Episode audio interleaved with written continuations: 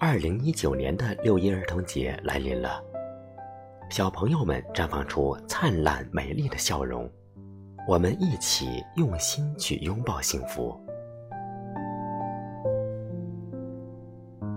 最近一直忙着给孩子们筹备教材录音，忽视了写六一儿童节的祝福语。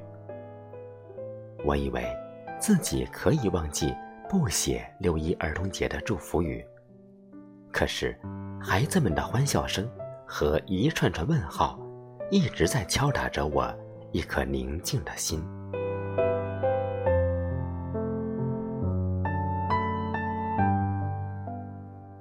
当我开始研究儿童文学后，我的心忽然觉得变得慈祥、和蔼、亲切，我的生活由此大大改变。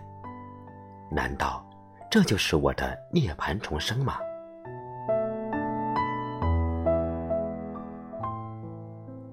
我的重生让我感到人生中蕴含真正努力前进的意义，我学会了帮助的快乐和美丽。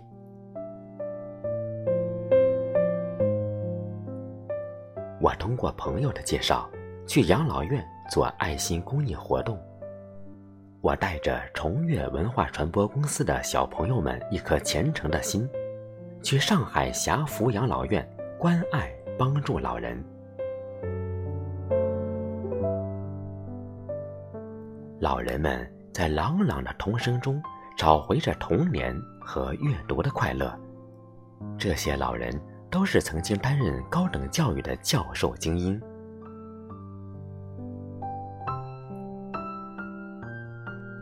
我第一次给他们上课互动，突然，一位北京某大学教授被我的动画片配音触动。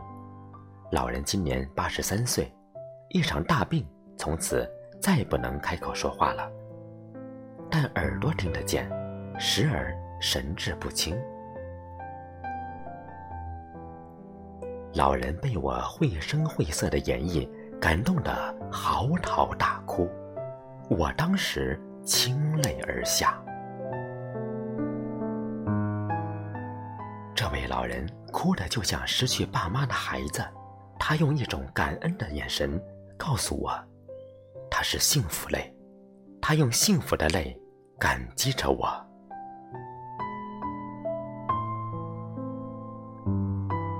那一瞬间，我好想搂着老人，狠狠地陪着他大哭一场。可是，最后忍住了我的冲动。我转身环视一下在场所有的德高望重的老教授们，他们都在打量我热泪盈眶的眼睛。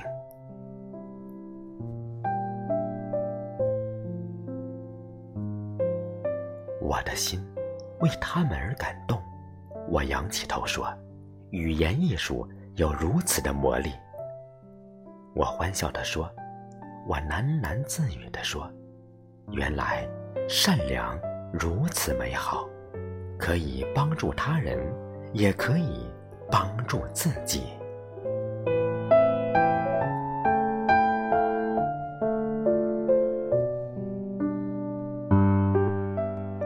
在我湿润的眼里。